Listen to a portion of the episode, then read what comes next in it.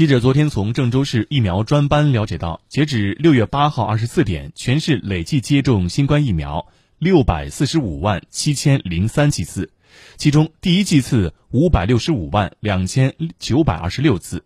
顺利完成了阶段性目标任务。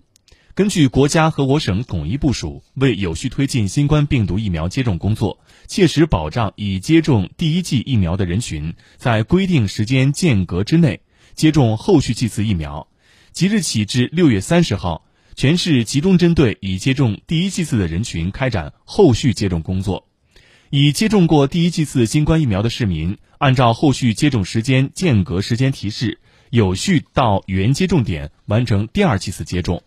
在此期间，对有出国和其他疫情防控等特殊需求的人员，仍可预约接种第一剂次疫苗。七月以后。将全面展开第一剂次及后续剂次疫苗的免费接种工作。